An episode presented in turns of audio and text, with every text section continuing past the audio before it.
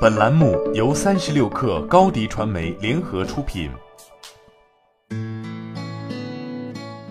本文来自微信公众号“传播体操”。品牌广告和效果广告之争一直存在，在如今大喊品效合一的时代，二者之间拥有一些内在的矛盾。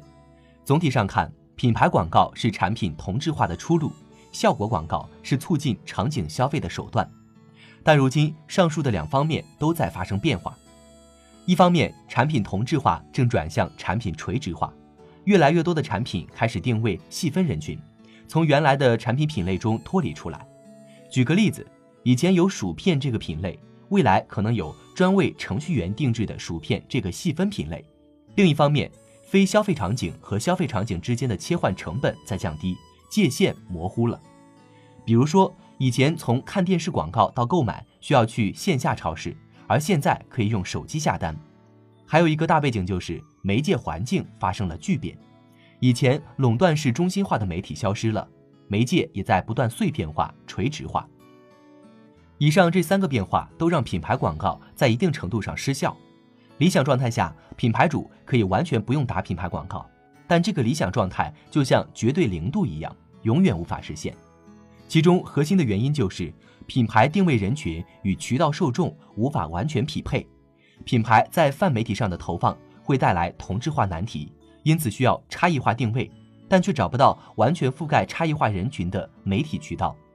比如说，耐克永远也找不到一个精准媒体，其受众叫做认同 Just Do It 理念的人群，且覆盖所有这类人群，只能通过用户标签多维度分析接近这个群体而已。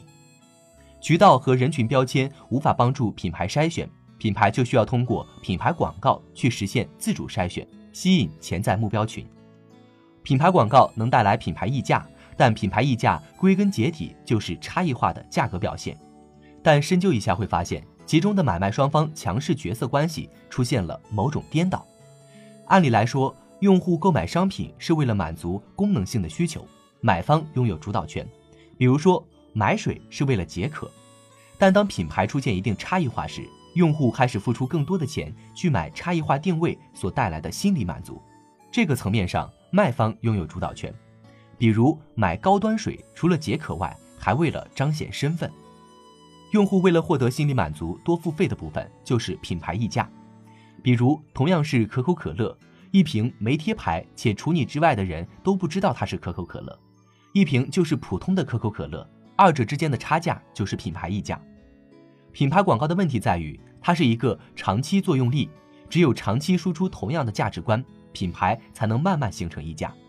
因此，品牌广告和效果广告的一大矛盾就在于品牌在短期利益和长期利益如何平衡。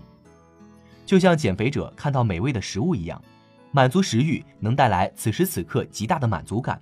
但抵抗食欲、保持好身材，能在长期给你更大的满足。品牌溢价问题就类似于此，全在权衡。把品牌广告和效果广告对立起来，明显不符合科学发展观。平衡是一门技术，也是一门艺术。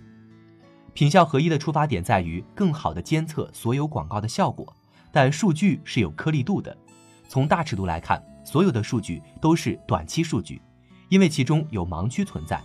大部分关于这个话题的争论，其症结就在于此。一方面，如拼多多有了市场份额后，开始打击三无产品，引入品牌商家；另一方面，如小蓝单车，品牌产品均有口皆碑，但最终还是倒下了。品效合一说起来容易，但执行过程中有许多天然的矛盾点。如果光看数据，也容易陷入数据自身逻辑的误区，导致以偏概全。本篇文章写了关于这个话题我所能想到的多个方面，从不同的侧面去讨论这个话题，希望大家能有所收获。好了，本期节目就是这样，下期节目我们不见不散。欢迎添加克星电台微信号，微信搜索“克星电台”的全拼，加入我们的社群，一起交流成长。